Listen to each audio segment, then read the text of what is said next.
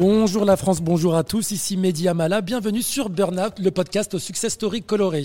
Euh, dorénavant, je vous l'ai dit la dernière fois, le euh, podcast est enregistré à la maison KissKiss, puisque Burnout est euh, partenaire de KissKissBankBank, Bank, la plateforme de crowdfunding. dont un des piliers, la lutte contre la discrimination à travers plusieurs projets dont vous pouvez prendre connaissance directement sur leur site. Comme d'habitude, on s'abonne à la page euh, Burnout sur Spotify, Apple Podcast, Deezer, Amazon Music. Laissez un pouce en l'air, un commentaire euh, positif, s'il vous plaît. Tout ça, tout ça. Alors, pour ce nouvel épisode de Burnout, je reçois la seule personnalité du paysage audiovisuel de la France entière, qui donne des dispos, non pas pour la semaine d'après, ni le mois d'après, même pas par trimestre. Rokaya Diallo, tu parles en semestre. C'est véridique. Comment Bonjour Rokaya. Bonjour. Bienvenue. Merci pour ton accueil. Comment tu arrives à gérer ton agenda Sérieux?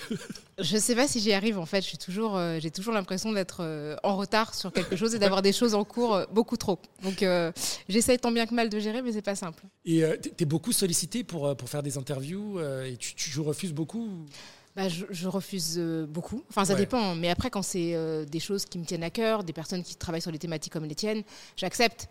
Mais après, entre le moment où je dis oui et le moment où je, je, pense qu'il y a des gens qui vont m'entendre dans ton podcast qui vont, qui vont grincer des dents parce que je leur, enfin, ça fait un an qu'on essaie de trouver des dates et qu'on n'y arrive pas. Je vous rassure, les auditeurs, ça fait deux ans. J'ai regardé voilà, le premier mail. C'est ça, parce que les gens me croient pas en fait quand je leur dis. c'est ça. Donc voilà, comme ça, les gens qui, qui attendent depuis un an sauront que bah, c'est en fait avec les déplacements et puis des fois, j'essaie vraiment de sanctuariser un petit peu mon temps pour pouvoir me concentrer sur l'écriture. Le problème quand tu écris, c'est que tu as toujours un truc à écrire. Donc euh, voilà. Soyez patients, les amis. Alors, pour celles, euh, celles et ceux qui ne connaissent pas Rokaya, même si ça m'étonnerait, tu es journaliste, militante féministe et antiraciste, essayiste, réalisatrice, animatrice et chroniqueuse.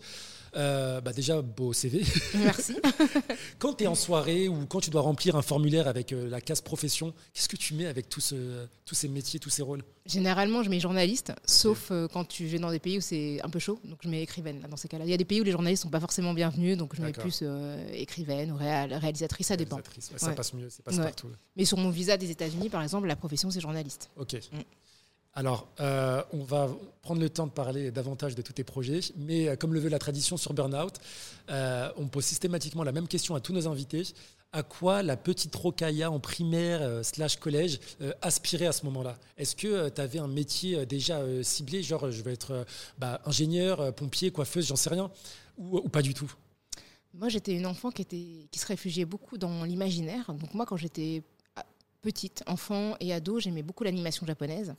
Et je dois avouer que je rêvais d'être mangaka. Donc euh, c'était vraiment, moi j'avais beaucoup d'admiration pour euh, des, des, mangaka comme Romiko Takahashi. Et c'est vraiment, je me disais, ah, j'adorerais faire ça, dessiner, vivre de ça. Et donc euh, voilà, jusqu'à, ça m'a quitté peut-être au collège, mais c'est quelque chose auquel je pensais beaucoup. Ouais, ça te manque pas parfois? T'as pas envie de faire un truc dans, le, dans l'animation ou, ou, les, ou les animer en parallèle ou sur un nouveau projet Mais figure-toi qu'en plus, moi, j'ai commencé ma vie professionnelle dans l'animation. La, Donc, c'est vraiment, c'était mon premier métier. J'ai bossé pour des boîtes de prod qui faisaient des séries d'animation. J'ai bossé pour Disney Channel, hein, Disney Télévision France. Et euh, c'est ce que je faisais. Et après, j'ai bossé avec un très grand auteur de BD qui s'appelle Johan Sfar, qui a monté euh, sa, boîte de prod avec euh, Clément Aubry et Antoine Delévaux.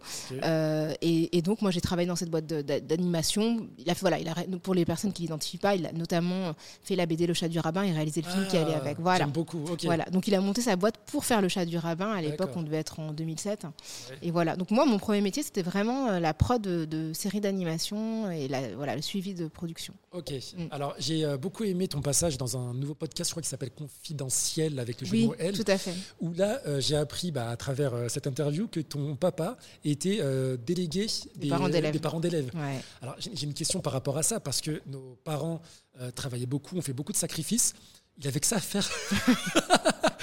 non, mais tu, vois ce que je veux dire, c'est quand même rare euh, dans, dans, nos milieux, entre guillemets, populaires, de trouver du temps avec, euh, franchement, il travaillait très très dur, je pense, mhm. euh, de, bah, prévoir du temps pour ça Alors, mon père était très âgé, donc il était retraité assez tôt dans ma vie.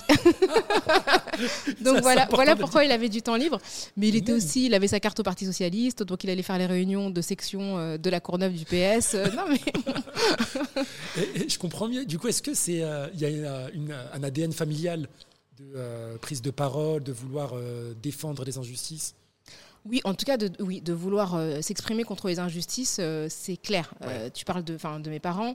Mes parents, c'était le genre de parents auxquels, quand tu disais j'ai un problème à l'école, il y a quelqu'un qui me harcèle ou je sais pas quoi, ils déboulaient à l'école. Direct. Donc, t'étais pas très bien, tu étais un peu gêné, tu vois. Mais en même temps, je pense que ça te construit quand même dans l'idée que tu mérites d'être défendu et que les choses ne peuvent pas être injustes. Ah, moi, j'ai vu mon père débouler, j'étais harcelée quand j'étais petite à, l'école. Et mon père est venu, hein. il est venu en disant voilà, ma fille ne peut pas manger sereinement à la cantine, etc. et ça s'est réglé cette histoire. Eh ben, Mm. Beau message. Mm. C'est important. Non, mais c'est important parce que c'est vrai que nos parents, ils avaient tellement euh, plein de choses à faire. Non, c'est vrai. Euh, vrai. Mais après, nous, on n'est que deux enfants aussi. Donc peut-être que c'est plus facile d'investir du temps quand tu n'as que deux enfants. C'est pas une famille nombreuse tu as suivi des longues études, tu as fait un passage en droit, tu as une maîtrise en droit, c'est ça? Et ensuite en marketing? Après, j'ai fait une école de commerce. École de euh, commerce. Ah. Ouais, et après, je suis revenue à la fac à Paris 1, INA, et c'était un master en marketing et distribution dans l'industrie audiovisuelle. Et euh, c'est là qu'après ça, que j'ai fait, euh, j'ai travaillé dans, dans, dans, les, dans, des boîtes de prod qui faisaient de, l'animation. Donc voilà, j'ai plusieurs, effectivement, plusieurs casquettes.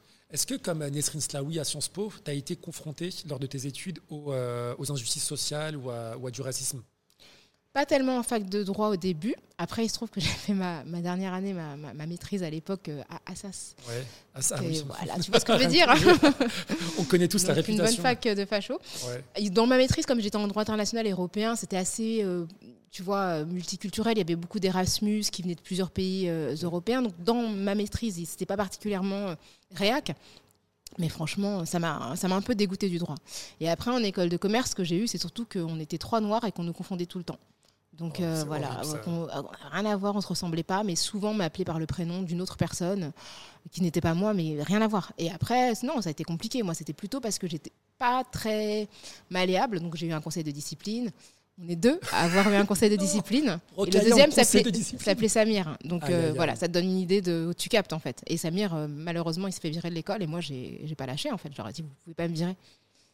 Et je me souviens très bien que lors du conseil de discipline, la personne a regardé mon bulletin parce qu'elle ne me connaissait pas. Elle a dit Mais ici, on n'est pas la fac, on passe pas avec des bonnes notes. ah bon? Enfin, j'étais, franchement, j'étais. Après, elle s'est rendue compte de ce qu'elle avait dit. Mais non, ça a été compliqué. Hein. Et quand j'ai eu mon diplôme, la directrice de l'école a dit Vous savez, Rokaya, votre problème, c'est qu'on n'a jamais réussi à vous faire entrer dans le moule. Et je lui ai dit honnêtement, c'est le meilleur compliment que vous puissiez me faire. Ah, c'est clair. C'est... Ouais, non, c'était pas, c'était pas facile. Ouais. Et est-ce que tu avais euh, un moment euh, la, la, sensation de te travestir? Pour entrer dans des codes ou justement rentrer dans un moule parce que c'était trop compliqué et tu savais pas où, euh, sur quel pied danser bah En fait, non. Je, je pense que ça m'est même pas venu à l'esprit de, de, me transformer, euh, de, d'essayer de, de, faire corps avec, euh, avec la, la, majorité de l'école. Et je pense que c'est ce qu'on m'a fait payer aussi.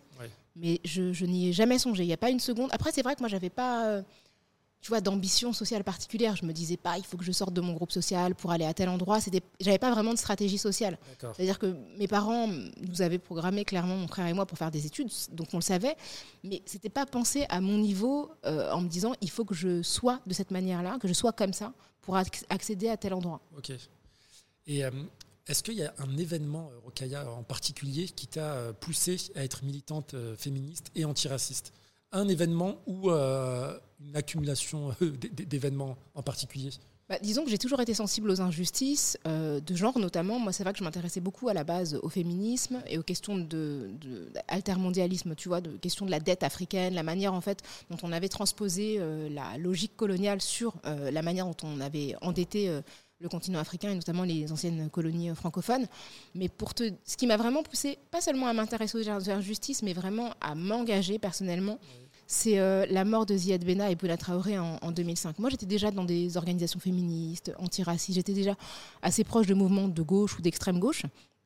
Mais vraiment ça, Enfin, en fait, avant la, mort de Ziad Bena et Bouna Traoré, il y a eu la loi sur le port des signes religieux soi-disant, euh, en 2004. Et tout le débat qui s'en est suivi, moi, ça m'a vraiment révolté. En tant que féministe, parce que j'étais dans des mouvements féministes plutôt blancs, et euh, j'ai constaté que beaucoup de personnes qui se prétendaient féministes étaient d'accord pour qu'on exclue des jeunes filles euh, musulmanes de l'école parce qu'elles portaient un foulard. donc deux poids, deux mesures. Voilà. Féministe pour une certaine population et pas les autres. Quoi. Exactement. Et là, je me suis dit, je ne peux pas rester dans ce collectif, en fait. Je n'ai rien à voir avec ces femmes. Moi, je ne suis pas d'accord, en fait. Et donc, le deuxième événement, ça a été vraiment la mort de Ziad Bena et Bouna Traoré en 2005 à Clichy-sous-Bois. Ils étaient poursuivis par la police. Et ils sont morts dans un transformateur électrique où ils s'étaient réfugiés et les policiers, clairement, les ont laissés mourir. Donc, moi, ça a été, la manière dont ça a été couvert par les médias m'a beaucoup choqué. C'était l'ascension de Nicolas Sarkozy à l'époque, qui était ministre de l'Intérieur. Et il avait un discours d'une violence extrêmement choquante. Et c'était l'époque aussi où il y avait énormément de commentateurs qui commençaient à émerger, dont un certain Eric Zemmour, qui est officier sur iTélé et qui déjà tenait des propos que je trouvais extrêmement racistes, hein, tu vois. Et euh, moi, ça a été un des, un des déclencheurs, et c'est là que j'ai voulu vraiment monter une organisation. Ok. Euh, euh, j'ai envie de faire écho à, un discours de la chanteuse Rihanna. Mhm. C'était dans une cérémonie de prix. Elle a fait un discours de remerciement et elle a ouvert la parenthèse sur la, la question du, du racisme.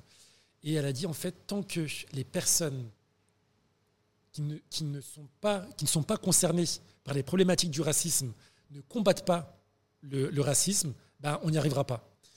Est-ce que tu penses que c'est ça la solution? Bah, ce qu'il faut, ce qu'il faut comprendre, c'est que le racisme, la question du racisme, c'est une question de pouvoir, hein, une question de rapport de force et une question aussi de privilège. Et donc, effectivement, euh, bah, il faut que les personnes qui sont à des positions sociales indues comprennent que c'est injuste et que ça repose sur des injustices et y renoncent. Et donc, effectivement, euh, il faut qu'elle soit partie prenante, soit parce qu'elle cède, euh, soit par la force. Quand je pense à, par exemple, ce qui s'est passé à Haïti, où en fait il y a eu une révolution, et donc là, les colons et les esclavagistes ont cédé par la force, soit effectivement en acceptant euh, bah, de, prendre part au combat pour la justice. Mais effectivement, c'est une dynamique à deux, c'est-à-dire qu'on n'est pas victime de racisme tout seul. Si on est victime de racisme, ça veut dire qu'il y a des gens qui perpétuent le racisme de manière volontaire ou involontaire. Il faut que ces personnes agissent. Et par rapport à ça, est-ce que toi, Rokaya Diallo, ça t'arrive de douter dans les combats que tu mènes et surtout de, euh, de se dire à un moment, bah, en fait, c'est intemporel, c'est universel. Euh, je suis peut-être, euh, j'ai peut-être une vision utopique de, de, l'être humain, de, de l'égalité des chances, etc. Il faut que je baisse les bras et puis je concentre mon énergie à, me faire de la thune. Et puis voilà, je caricature un peu. Oui, non, mais c'est, une question légitime hein, parce que c'est vrai que c'est un combat difficile et qui coûte beaucoup. Je dirais pas que c'est intemporel et universel dans le sens où effectivement ce qui peut être intemporel et universel c'est euh, l'ethnocentrisme, le fait de considérer son groupe comme, euh, comme étant central et comme étant le référent en fait euh, absolu. Toutefois le racisme qu'on vit aujourd'hui c'est un racisme qui est très situé dans le temps. Il est situé avec la conquête des Amériques. Et en fait, avec l'élaboration de théories raciales. Tu vois, à partir du moment où on a conquis les Amériques, c'est une forme de capitalisme racial. Tu vois, on a mis en place en fait un, un système d'expansion et d'enrichissement des pays euh, européens, des puissances euh, européennes. Et pour ce faire, en fait, on a exploité des personnes qui ont été déportées massivement du continent africain et on a exterminé des personnes qui se trouvaient sur le continent des Amériques. Et en fait, avec cette euh, expansion coloniale, esclavagiste, il y a un système de pensée qui s'est mis en place et c'est le racisme en fait. Et du coup, nous, ce qu'on vit aujourd'hui, c'est vraiment dans la ligne historique de ce phénomène vraiment spécifique qui a des conséquences et des résonances aujourd'hui, même sur la répartition des pouvoirs. Euh, des pays dans le monde. C'est-à-dire que les, puissances européennes, qui sont sur des territoires minuscules, des gens qui sont très très peu nombreux, tiennent aujourd'hui les rênes du monde. Et euh, elles, elles, elles, ont cette position du fait de ce qui s'est passé en fait en 1492 quand Christophe, Christophe Colomb a envahi euh, l'Amérique, tu vois. Donc donc c'est quand même un phénomène. Alors après, pour répondre à ta question sur le découragement, oui, parfois tu te tu t'épuises tu t'épuises et puis tu te dis euh, c'est c'est tellement coûteux, c'est tellement coûteux et tu as l'impression que c'est de pire en pire en fait. Même si ça n'est pas vraiment, c'est pas aussi aussi simple que ça mais mais il y a des moments où je me dis mais je sais pas pourquoi je fais enfin tu vois, je me dis mais je sais pas pourquoi je fais ça en fait. C'est ça n'a aucun enfin tu vois, c'est tellement euh, vertigineux que tu dis bon bah peut-être que enfin ouais, mais je prends des pauses. C'est assez important. Euh, et justement, qu'est-ce qui, qu'est-ce qui nourrit ta force face à ces obstacles et à toute cette haine auquel tu fais face euh, au quotidien, euh, Rokaya? Euh, bah, ce, qui, ce qui nourrit, c'est bah, la, foi dans le juste. Tu vois, moi, j'ai je, vraiment la conviction que ce que je fais est juste et que ce pourquoi, ce à quoi j'aspire, apportera du bien à tout le monde. Je t'en prie. Mon téléphone qui sonne. ça, c'est drôle. c'est très drôle. Euh, oui, moi, je pense que c'est ça, en fait. C'est que j'ai la conviction euh, que je suis en conformité avec des valeurs qui bénéficieront à, l'humanité. Tu vois, et que je m'inscris euh, dans les pas de personnes qui ont fait ça au risque de, leur vie, au péril de leur vie. Donc ça, ça me, ça me, ça me nourrit évidemment, ça m'encourage. Enfin, moi, dans mes ancêtres, il y a aussi des gens qui ont combattu la France lors de la colonisation du Sénégal, tu vois. Donc ben, je me dis que ces gens-là ne sont pas morts pour rien. Ils sont aussi morts pour que bah, leurs, descendants se dressent aussi contre les vestiges de ceux qu'ils ont affrontés de manière très très directe. Et après, euh, comment je fais? C'est que je fais plein de choses différentes. Tu l'as évoqué au début. Je suis aussi réalisatrice, donc je réalise des documentaires. Et quand je réalise des, documentaires, euh, je prends le temps d'explorer des formes de création, de rencontrer des gens, etc. Et puis je voyage énormément. J'ai cette chance d'être reçue un peu partout dans le monde euh, du fait de mes activités diverses. Et ça, ça te fait quand même des sas de décompression, euh, tu vois. Parce qu'évidemment, euh, bah, c'est vrai qu'en France, bah, je ne sais pas si tu as vu, mais il n'y a pas longtemps, les Nations Unies ont adressé une lettre à la France voilà, pour, pour le, leur faire part de leur inquiétude par rapport au harcèlement que je subissais. C'est quand même incroyable. Tu vois que les Nations hein. Unies écrivent un pays pour dire il y a une journaliste, en fait, dont on a l'impression qu'elle est vraiment harcelée et on est inquiet. Et qu'en fait euh, bah, globalement c'est même pas enfin c'est pas vraiment un sujet. Mediapart a fait un, très bon papier dessus.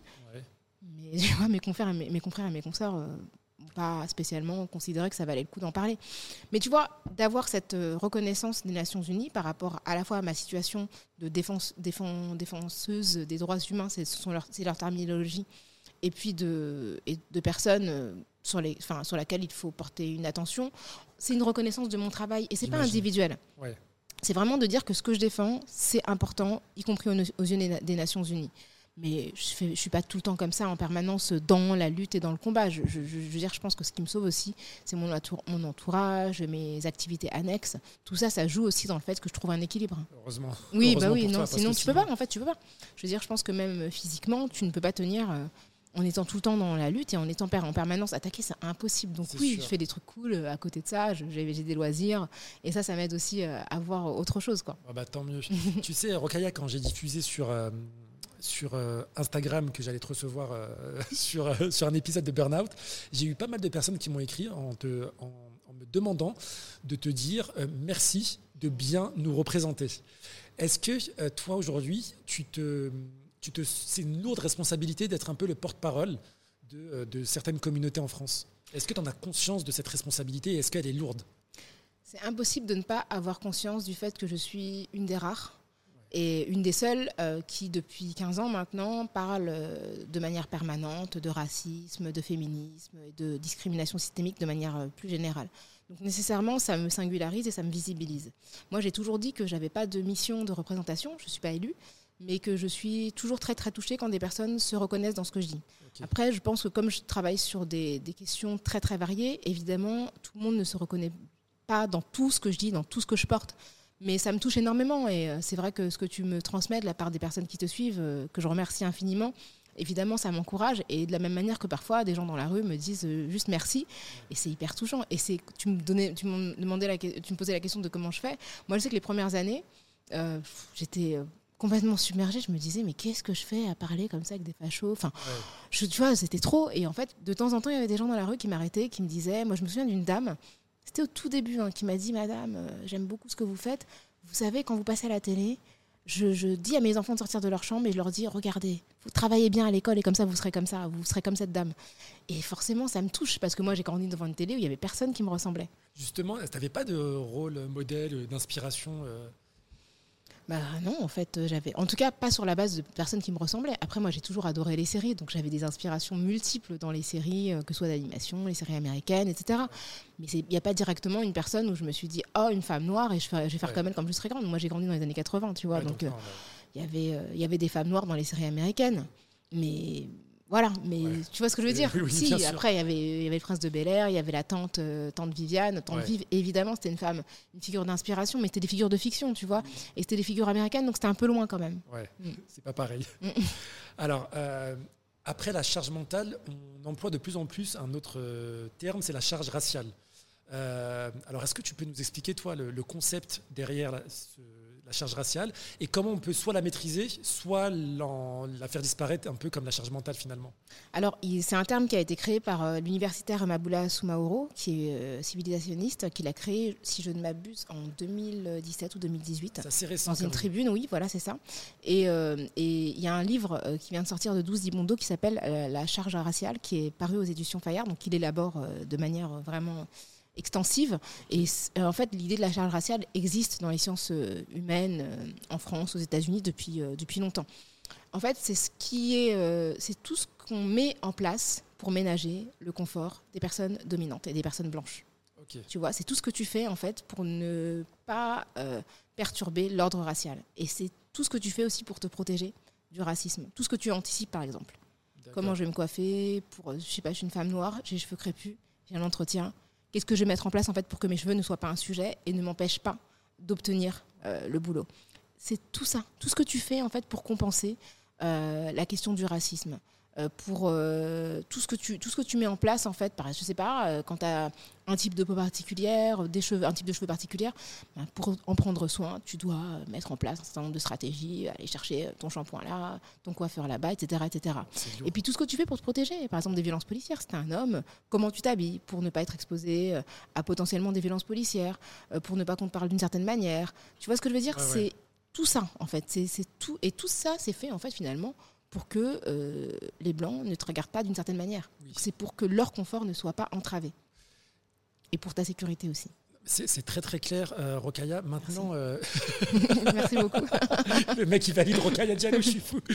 non, mais attends, tu as le droit, tu peux me dire si, si je suis pas claire, ça arrive à tout le monde, tu vois. Donc je voulais dire quoi Ouais, non, j'ai compris la définition et le concept. Maintenant, si on était amené à, proposer un kit de prévention, parce que ça, je n'entends pas assez par contre, euh, pour les plus jeunes qui nous écoutent, pour justement euh, maîtriser cette charge raciale. Aux plus jeunes, je ne sais pas, les, petites filles racisées par mhm. exemple, euh, en, primaire, parce que ça commence très tôt. Hein, vraiment, est-ce qu'on peut, je sais pas moi, proposer un ou deux conseils aux parents qui nous écoutent pour dire bah, préparez vos enfants sur la charge raciale, parce que nous, personne ne nous a préparés. Et bah, comme tu as dit, hein, parfois, enfin moi j'ai témoigné de des scènes où j'ai vu des, euh, des, personnes toucher les afros. Des, ah euh, non, mais moi, ça m'est déjà arrivé. bien sûr, ça m'est déjà. Dès que j'ai les cheveux qui poussent un peu, les gens se permettent. Que je peux euh, toucher, ou même parfois, c'est même pas ce que je peux. Une collègue, mais je, crois que je l'ai même pas vu.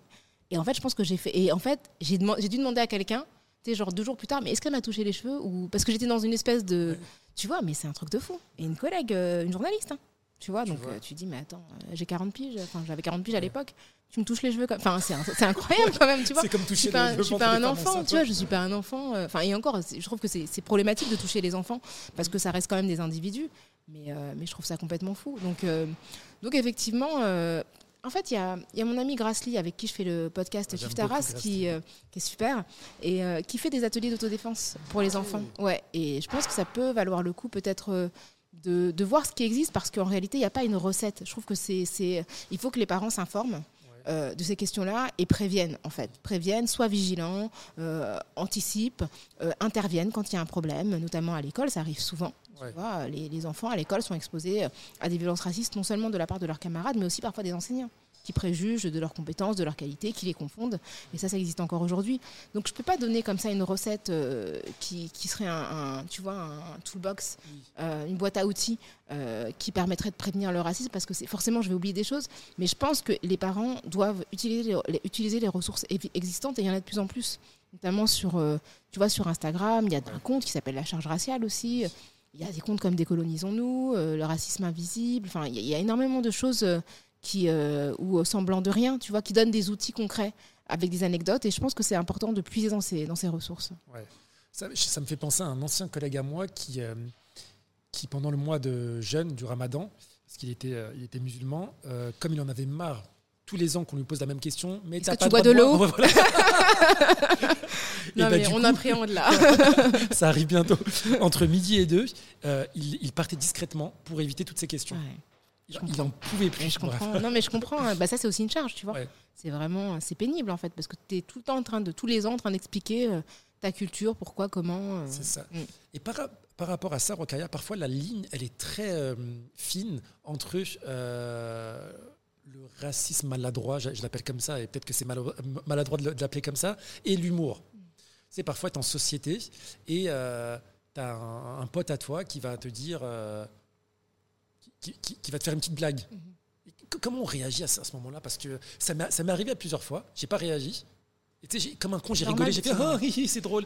Je, parce que d'une, je voulais pas me mettre mal à l'aise, et de mhm. deux, j'étais un peu sous le choc, mais je savais pas quoi dire. tu vois, c'est ça la charge raciale, c'est-à-dire que tu reçois euh, quelque chose de super violent et en fait tu te dis je vais ménager la personne qui m'a insulté. Voilà. Tu vois ce que je veux dire, c'est que tu penses à elle avant de penser à toi, ta propre ta propre souffrance. Je pense que la limite entre racisme et humour est très claire, c'est-à-dire si tu te sens humilié, c'est c'est pas l'humour. En fait, tu vois ce que je veux dire, c'est que euh, dans l'humour il y a quelque chose de bienveillant, il y a une complicité, on rit ensemble.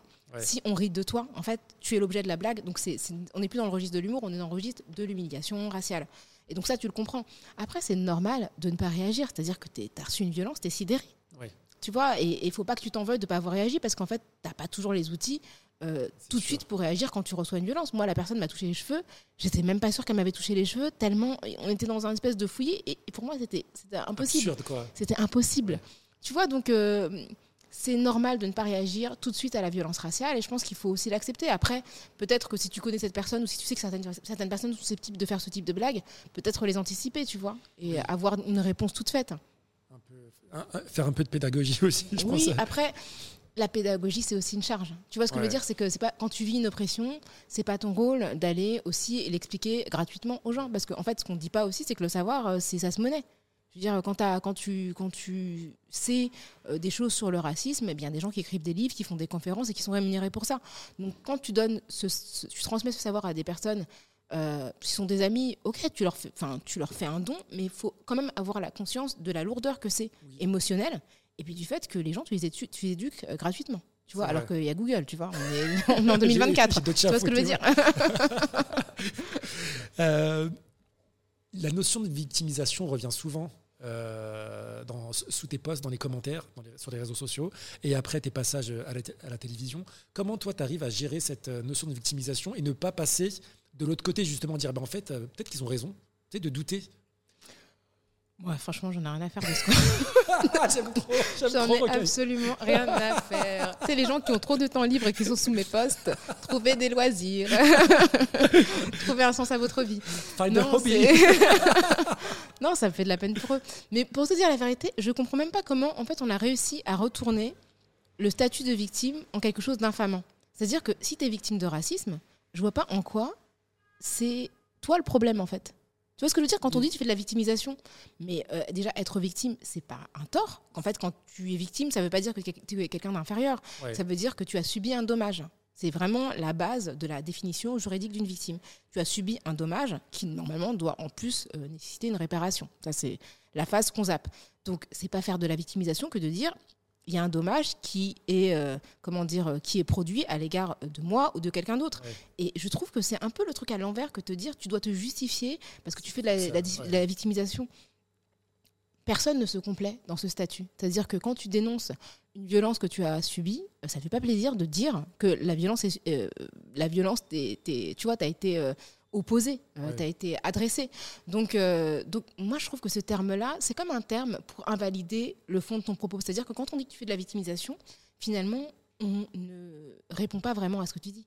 C'est-à-dire qu'on met un label pour disqualifier ton propos, mais en fait, on ne répond pas concrètement à ce que tu es en train de dénoncer. Et c'est un truc qu'on dit, bah oui, les ouin-ouin, victimisation, les féministes, les antiracistes, etc. Mais c'est pas un argument, en fait. Concrètement, ok, à supposer. Mais qu'est-ce qui, dans ce que je dis, est faux? Ou est-ce que qu'est-ce que j'ai dit de faux? Si c'est pas faux, bah, en fait, tu peux l'appeler comme tu veux, tu peux l'appeler victimisation ou un ouin. Si c'est vrai, fais quelque chose, tu vois. Ne, ne, ne, me dis pas. C'est comme communautarisme, tu vois, ce sont des mots valises qui servent juste à masquer la réalité de ton propos et à ne pas répondre, effectivement. Et euh, est-ce que ça t'est déjà arrivé euh, qu'on te dise euh, non mais attends, Rokaya, si toi t'as réussi, tous les autres peuvent aussi? C'est n'importe quoi. Non, mais en fait, c'est une, logique de droite, tu vois. C'est une logique euh, quand on veut, on peut. Ça repose sur l'individualité. Il suffit de volonté. Déjà, je pense qu'il ne suffit pas de vouloir pour pouvoir. Et je pense même qu'au contraire, euh, pour, euh, pour vouloir, il faut pouvoir. En fait, il faut avoir l'idée que tu peux faire quelque chose pour l'envisager. Tu vois ce que je veux dire?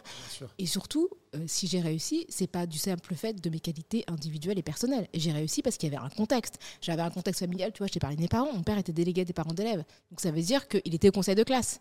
Tu vois ce que je veux dire? Donc euh, moi, j'étais suivie de près. Mais mon frère et moi, on a été suivis de très près par nos parents. On n'est que deux. C'est un choix pour une famille sénégalaise d'avoir deux enfants. C'est pas le choix le plus courant.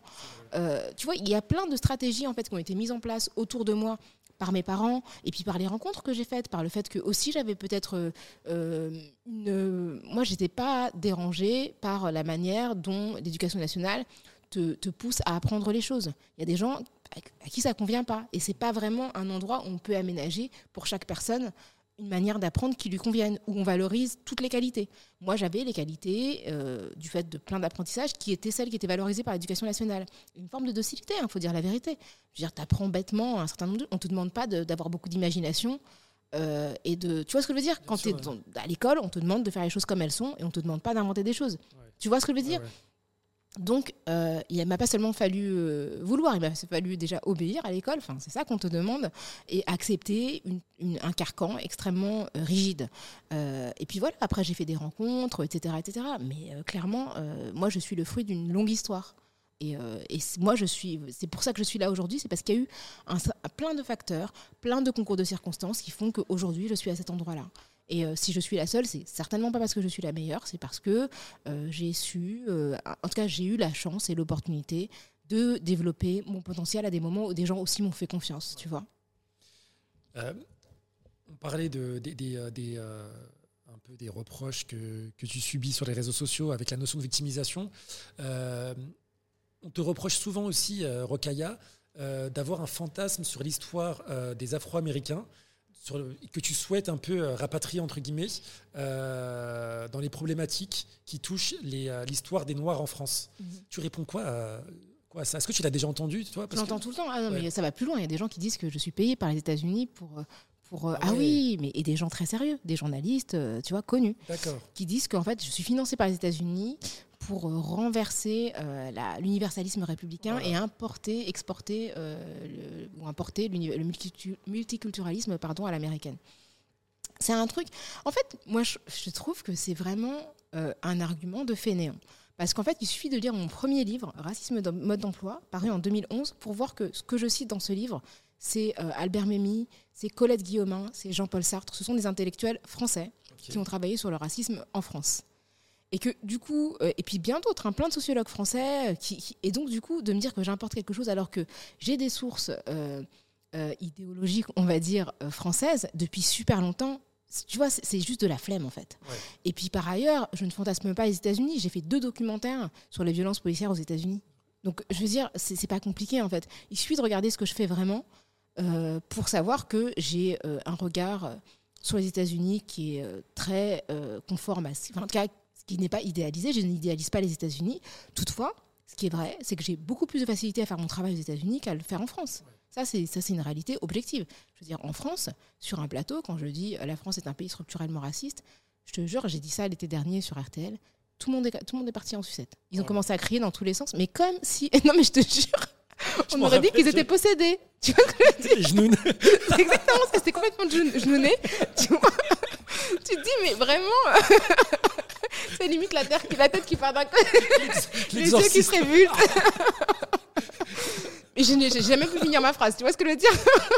En fait, c'est ça, je pense qu'il faut qu'on arrive, à nous, à, mettre beaucoup d'humour ouais, dans, dans, tout ça, parce que sinon tu... T'es obligé de rigoler, c'est trop fou. Mais ils sont ouf, les gentils. Est-ce que tu as déjà pensé à te présenter en, en politique? Non, j'ai été approchée plusieurs fois. Euh, j'ai été approchée, la première fois que j'étais approchée, j'étais vraiment jeune. C'était au début des années 2010 pour euh, les législatives euh, de l'époque, pour avoir vraiment une circonscription gagnable comme députée, etc. Et à l'époque, je me suis dit, écoute, t'es jeune, si tu veux vraiment entrer en politique, t'as le temps. Et donc, moi, j'avais pas envie d'être la créature d'un parti.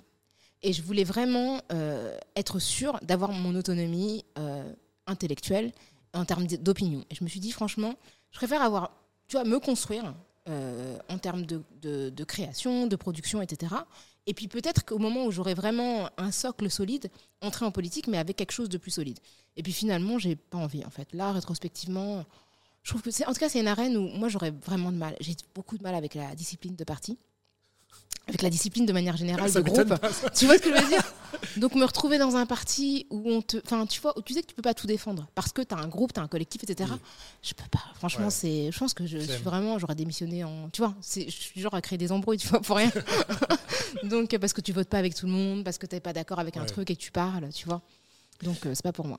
Alors, on a parlé un peu du, fond, maintenant parlons de, la forme, parce que euh, un de tes talents qui m'inspire beaucoup, moi, puisqu'il s'agit de ton éloquence, euh, Rokaya, ta maîtrise de la, des techniques de prise de parole, que ce soit en conférence, lors de débats, à la télévision, euh, tu es connu et reconnu pour ça, tu maîtrises à fond, et ça, c'est franchement, c'est une source d'inspiration pour nous. je suis allé un peu fouiller dans les archives pour voir un peu tes premières interviews, mmh. et, et aujourd'hui, parce que je me suis dit, bah, peut-être qu'il y a eu une marge d'évolution et qu'elle a, elle a, beaucoup travaillé. Et finalement, non, en fait, c'était ancré en toi.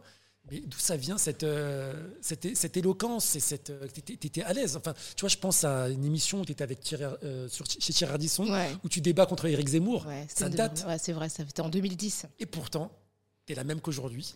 Bah, j'avais, en fait, je, pense que j'ai évolué en termes de rhétorique, mais je pense que j'ai toujours beaucoup d'aplomb. Et en fait, j'ai jamais douté de ma légitimité. C'est-à-dire que j'ai toujours. En fait, sur un plateau télé, je me suis jamais dit que j'étais pas à ma place. Et je pense que ça m'a beaucoup aidé à avoir confiance en moi et effectivement à attaquer. C'est vrai que je me souviens de Zemmour, il était tellement vénère. Il avait la, rage. Petite, la petite blague est toujours ça. C'est vrai, j'avoue. ça l'avait vraiment piqué. il était vraiment fâché. Quand tu réponds oui, monsieur Zemmour, oui, chef, une, c'est ça, bêtise. oui, monsieur Zemmour. Il n'en pouvait plus. Insolente. Mais, euh, mais effectivement, après, c'est il y a des choses que j'apprends. En fait, il y a deux aspects. Il y a le fond.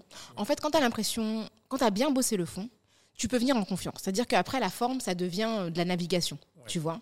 Et après, je pense qu'il y a plusieurs aspects. C'est que moi, je pense que j'aime bien le combat. Enfin, de manière générale, je pense que j'aime bien euh, le combat, enfin, loyal, tu vois, mais j'aime bien ça, la, la contre-argumentation, le débat et tout. Donc, c'est vrai que pour moi, c'est pas une souffrance d'aller débattre il y a deux, trois fois où vraiment j'étais énervée parce que les gens étaient irrespectueux, en fait. Tu vois, quand, quand, quand tu es là, c'est vraiment insupportable. Mais globalement, c'est plutôt un exercice que, que, j'apprécie, tu vois. ça correspond à ma manière d'être. Donc, euh, donc c'est vrai que pour ça, c'est pas, pas difficile. Mais après, c'est vrai que la question de la rhétorique revient beaucoup. D'ailleurs, c'est pour ça que j'ai euh, mis en place, j'ai créé une école de prise de parole en public euh, il y a un an et demi qui s'appelle Word. Le compte Instagram, c'est at Word. Et, et du coup, parce, parce, que je me rends bien compte que tout ça n'est pas inné, c'est que tu apprends. Moi, je, pense que j'ai appris euh, inconsciemment à la fois dans l'exercice, mais en même temps, je pense que j'ai toujours eu beaucoup d'intérêt pour euh, l'argumentation. Moi, je sais que j'ai... Euh, pardon.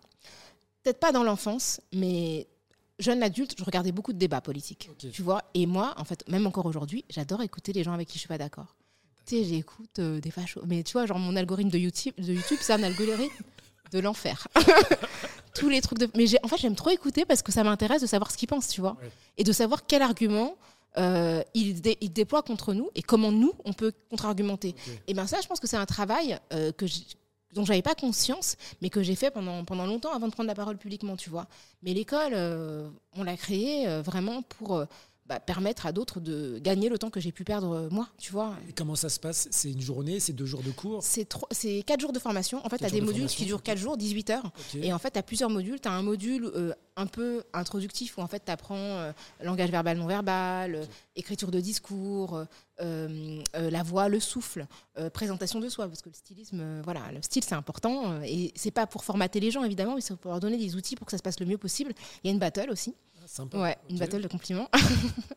et, euh, et, après, dans le deuxième module, tu as plus euh, quelque chose de percussion écrite, combativité, euh, récit de soi. Tu vois, vraiment des éléments qui te permettent vraiment de déployer ta parole sur plusieurs surfaces. Sur les réseaux sociaux aussi, tu vois, comment avoir un discours impactant, comment, enfin, tu vois, et vraiment, ça, c'est quelque chose. En fait, j'ai vraiment identifié tout ce que j'aurais aimé apprendre quand j'ai commencé. En me disant, ah ouais, mais ça, j'aurais trop aimé qu'on m'enseigne ça, comment me tenir, comment, tu vois, faire, avoir, à faire en sorte d'avoir une parole qui soit amenée de la manière la plus efficace possible. Tu vois. Ça, au, UK, aux États-Unis, ils ont un train d'avance par rapport à nous parce qu'ils euh, font des exposés, des, euh, des projets de groupe dès, euh, dès, la primaire. Donc, ils sont très habitués à prendre la parole en public devant tout le monde sans rougir ou bégayer. Comme, enfin, moi, c'était quand j'étais en primaire, prendre lever les doigts pour poser une question, c'était la mort. Hein. Mais moi, je pense que personne n'a entendu le son de ma, de ma voix de, du CP à la terminale. Je ne parlais pas. Je te crois pas. ah bah de, franchement, il faudrait que tu invites de mes amis d'enfance. Ok, il y a Diallo qui ne parle Je ne parlais pas. J'étais ah, hyper timide, ah, hyper réservée. Je ne parlais jamais. En fait, moi, je parle que quand j'ai des choses à dire. Et j'avais rien à dire, tu vois. Donc, euh, quand j'ai des choses à dire, je parle beaucoup, mais je suis pas quelqu'un euh, qui parle pour ne rien dire. Donc, euh, oui, aux États-Unis, c'est très différent. J'enseigne aux États-Unis et j'ai enseigné en France. Et c'est vrai que ma classe, là, la classe qu'on a donc à l'université de, Georgetown, à Washington, bah, ça parle tout le temps, c'est super, ils travaillent en groupe, c'est génial. Et c'est vrai que quand j'ai commencé à enseigner en France, j'ai demandé euh, aux étudiants, euh, aux étudiants, je leur ai dit écoutez, moi, je suis pas là pour euh, faire du savoir ascendant, je veux vraiment qu'on discute parce que le cours que je vous donne, c'est un cours sur des notions qui sont controversées en France, donc il faut qu'on discute. Et c'est chouette, moi je trouve que c'est vraiment plus intéressant comme ça, c'est plus dynamique. Et je trouve qu'en plus, bah, effectivement, les Américains, dès l'enfance, sont outillés pour se défendre et pour défendre leurs idées. Et c'est vrai que des fois, ils vont dire, enfin, ils peuvent dire n'importe quoi, mais je trouve qu'ils ont vraiment la faculté à s'exprimer publiquement qui nous fait vraiment défaut en France. C'est pour ça aussi que j'ai voulu vraiment transmettre, tu vois. Ok, bon, je vais aller regarder de plus près euh, cette masterclass. Alors, je sais pas si c'est une masterclass ou. Bah, il y a des masterclass, mais là, c'est vraiment un enseignement, une formation sur plusieurs jours. Et après, on fait des modules personnalisés. Tu vas dire, des fois, il y a des gens qui vont me dire, euh, voilà, j'ai besoin de prendre la parole dans tel contexte. Et là, effectivement, on fait de l'accompagnement individuel, sur bah, mesure. Tu, me diras en off tes prix. Elle coûte cher au Kayak et je peux comprendre. Non, on a plein, plein de profs. Hein. On a plein de profs, j'interviens, mais on est plein à intervenir et des profs de qualité. Hein, J'en doute pas. Euh, pour revenir sur les techniques de prise de parole, comment t'arrives, toi, à jamais t'énerver? Parce qu'on a, quand tu es euh, autour d'un de, plateau télé avec d'autres chroniqueurs, les animateurs, etc., on appuie systématiquement sur, les boutons des stéréotypes, là où ça fait mal. Mhm. Ils font exprès, ils veulent te déstabiliser. Et pourtant, toi, tu arrives à rester calme, parfois même avec un sourire. Comment tu arrives à faire ça? Je me suis déjà énervée une ou deux fois, notamment l'épisode avec les genoux là, dont, on a parlé tout à l'heure.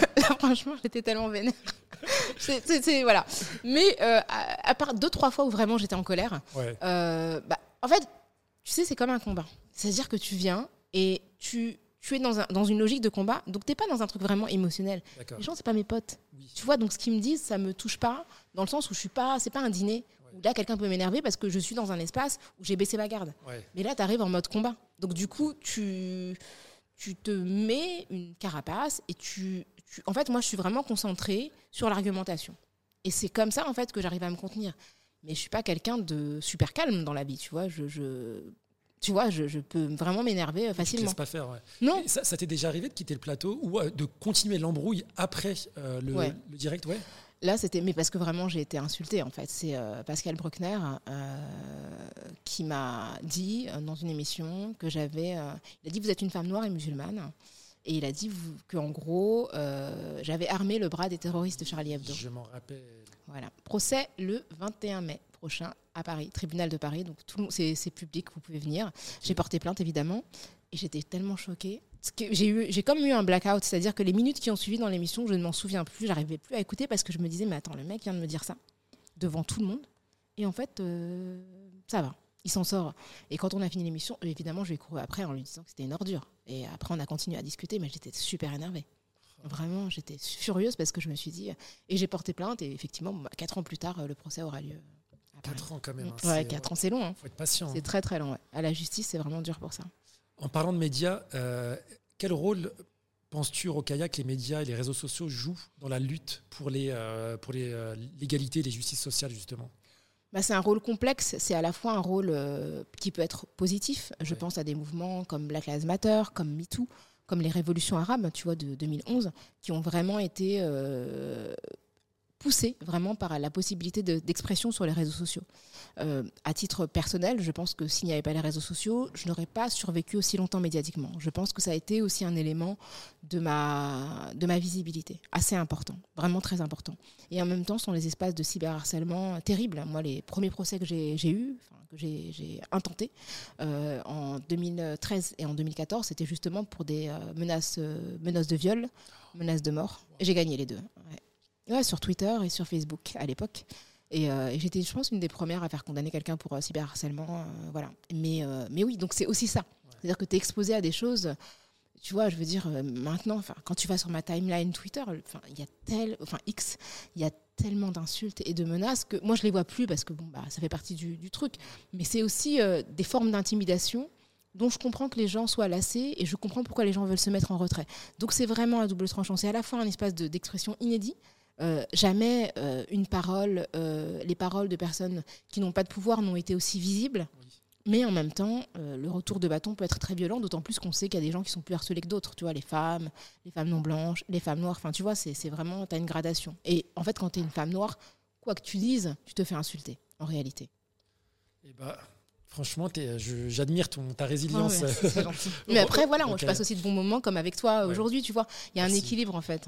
Merci, merci. Et alors, euh, moi, si j'ai aussi voulu te recevoir, si j'ai autant insisté, c'est parce que tu as aussi un rôle de d'éditorialiste, d'essayiste et de journaliste.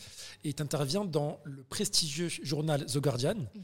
que je me suis mangé en long, en large et en travers à la fac. Euh, et euh, alors en France, je pense qu'on n'est pas vraiment sensibilisé par le prestige de ce journal. Alors déjà, bravo Rokaya. Merci. Parce que pour moi, tu sais, dans ce podcast, on célèbre les vrais success stories. Merci. Et ça, pour moi, c'est un des piliers de, ta success story. Est-ce que tu peux nous expliquer les coulisses euh, de comment, qui a contacté qui, comment s'est fait euh, le, cheminement et aujourd'hui, euh, c'est quoi ton, ton implication dans, dans, The Guardian et est-ce que tu prends du plaisir? Ouais. Je t'ai posé quatre questions. Ouais, c'est clair, c'est clair. Et je vais en ajouter, je vais ajouter une autre dimension, c'est que j'écris aussi pour le Washington Post toujours. Donc je fais à la fois le Washington Post et le Guardian. alors le Guardian, ça fait, bah, j'ai été nommée. alors ils ont créé une rédaction européenne en septembre dernier. Donc, euh, en fait, c'est une femme qui m'a écrit, qui m'a envoyé un email en me disant bonjour, je voulais savoir euh, si ça vous intéresserait éventuellement de, voilà, d'écrire pour le Guardian. Et en fait, on s'est appelé. Ça a mis un peu de temps. J'ai fini par écrire mes premiers papiers avant que la rédaction digitale ne soit créée au mois de mai, pendant les, ouais, c'était ça, pendant les réformes, les manifs sur les retraites et tout. J'ai écrit là-dessus. Et en fait, c'est juste incroyable. C'est euh, bah, effectivement, c'est un média incroyable, vraiment en termes de qualité, en termes d'audience. C'est une audience très globale. Donc moi, je me rends bien compte que mes, mes, mes, articles circulent euh, auprès d'une audience hyper importante. Tu vois, je, je, le dernier que j'ai fait, c'était sur euh, le réarmement démographique de Macron. Il, genre, il a été publié à 8 h du matin à 14h, il y avait 400 et quelques commentaires. Ils ont fermé les commentaires, en fait. Tu vois, donc tu te dis, et c'est des gens de partout dans le monde. Et donc, c'est une manière d'exposer mon travail que j'aurais jamais pu imaginer. Le Washington Post aussi, mais comme c'est payant, en fait, il y a moins, évidemment, il y a moins d'accès. c'est frustrant, ça, d'ailleurs. c'est clair. Mais je crois que tu as un certain nombre d'articles gratuits. Euh, par mois. Tu vois, c'est un peu limité, mais même ça, tu vois, je veux dire, euh, pour le poste, en fait, quand il y a eu l'élection présidentielle, le lendemain de l'élection, le lundi, c'est mon article qui était dans imprimé dans le Washington Post pour parler de l'élection présidentielle. Tu vois, donc c'est dingue. Tu dis, c'est toi qui informes les Américains. Euh, tu vois, c'est juste, c'est vertigineux parce que c'est aussi énorme. C'est un très gros, enfin, c'est un média très important aux États-Unis. Donc, bah, pour moi, c'est comme s'il y avait, tu sais, comme si j'avais deux vies. C'est-à-dire qu'en France, tu es décrié n'as pas accès à ce type de médias, en tout cas écrit. Et puis, dans d'autres pays, au Royaume-Uni, euh, aux États-Unis, tout à coup, on te demande de prendre la plume pour parler de plein de sujets. Et c'est très, très libre aussi. Comme quoi et tu as déjà mis les pieds dans leur rédac ou pas? Au Guardian, non. Toujours pas. Toujours. J'ai même pas rencontré ma, ma rédaction. en fait, c'est ça, ça se fait à distance. Donc, euh, malheureusement, là, je suis allée à Londres, mais c'est beaucoup trop court. Mais la prochaine fois que j'y vais, il faudra que je, la rencontre. Quoi. Ouais, ça doit, être, euh, ça doit être impressionnant. En revanche, je suis allée au Washington Post. Ils ont une super belle terrasse avec le logo, euh, qui est vraiment très impressionnante. Est-ce que c'est comme dans Lois et Clark, là, tu sais Le de les planètes. Tous les gens qui courent et tout.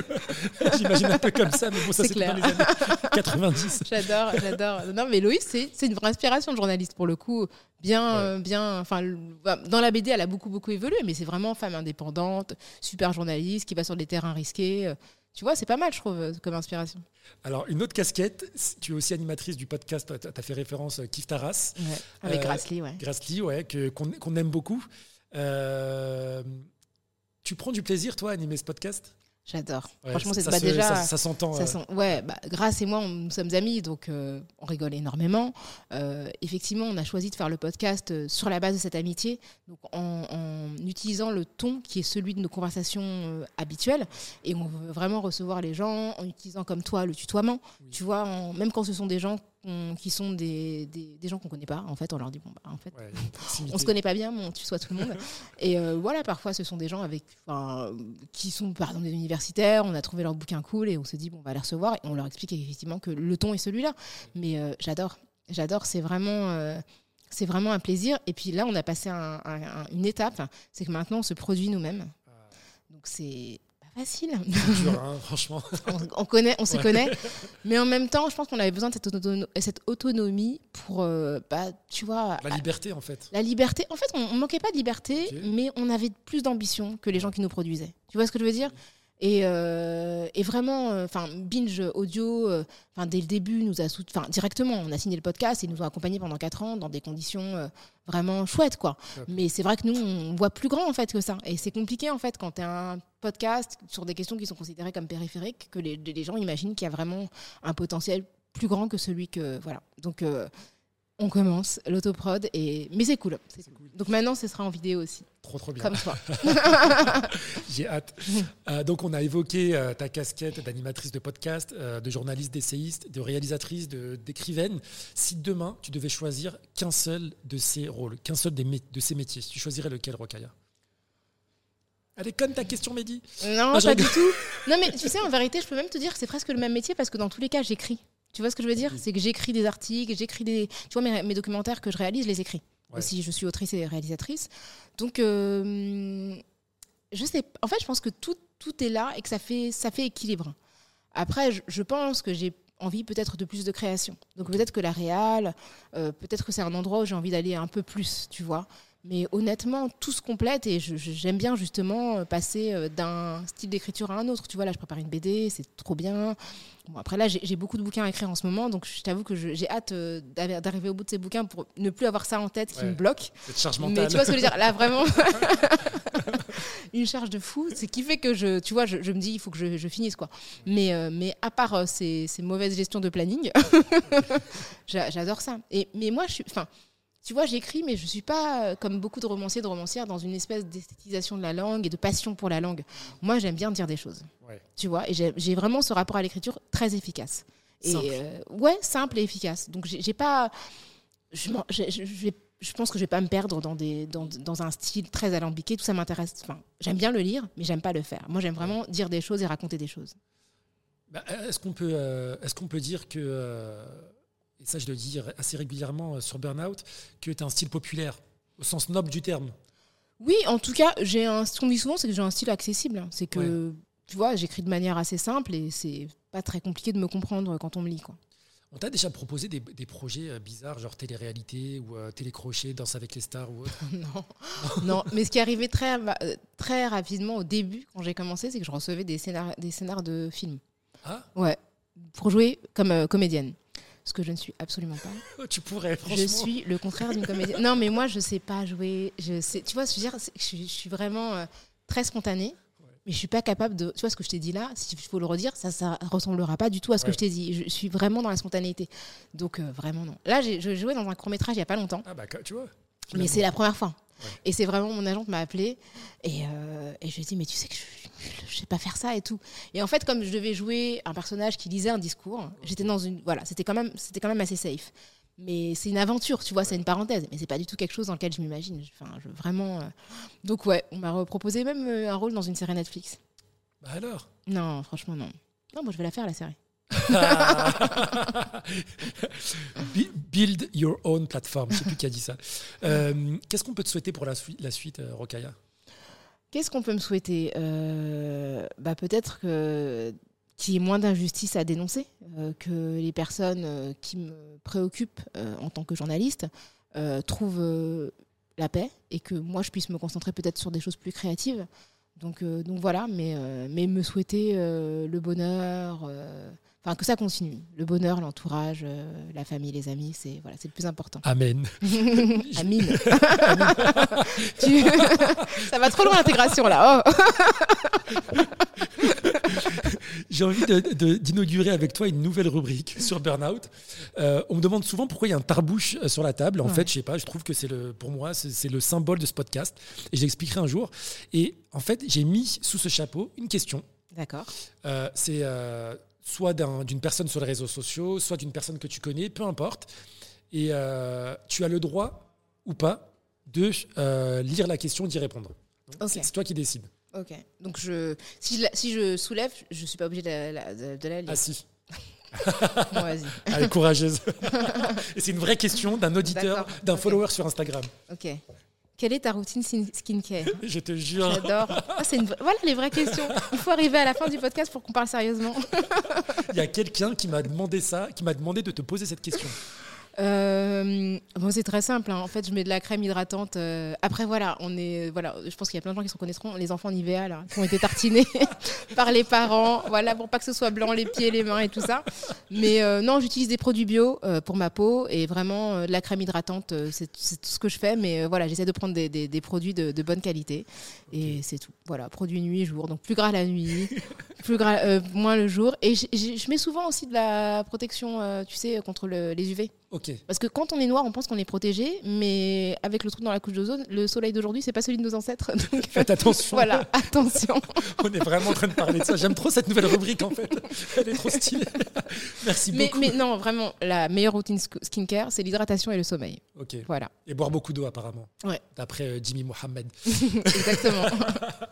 merci beaucoup Rokaya d'avoir répondu à toutes mes questions. Merci à toi Mehdi pour J'ai passé un très bon moment. Pareil, partagé. Vraiment merci pour ton accueil chaleureux et longue vie à ton podcast. Merci et longue vie au tien, Kif Taras, euh, disponible sur toutes les plateformes d'écoute. Toutes les plateformes. Donc c'est un nouveau flux. Donc euh, voilà, euh, faites bien attention. Il y a deux Kif Taras, mais il y en a un où voilà plein de couleurs et il y a nos, nos visages à Grâce et à moi. C'est celui-là qu'il faut suivre. Alors si vous ne le trouvez pas, c'est dans mes recos sur Spotify et c'est la bonne version. Ah super, merci Mehdi. J'ai mis le tien et celui de, du chanteur là. Comment il s'appelle le rappeur J'aimais bien. Ah, Médine Oui. Ouais. ouais, ouais, ouais, c'est vraiment, vraiment chouette. Deux, là, parce qu'on peut en mettre que deux. À très bientôt. Et puis, euh, bah, à la maison, si vous avez apprécié ce moment d'échange, n'hésitez pas à envoyer le lien à vos amis, vos voisins, votre famille. Et comme euh, d'habitude, euh, à vous abonner à la page Spotify. C'est très important pour le référencement. Et oui, on sous-estime le référencement. C'est vrai, c'est vrai, c'est vrai. Bah, abonnez-vous. Allez, ciao. Merci, Mehdi. Merci.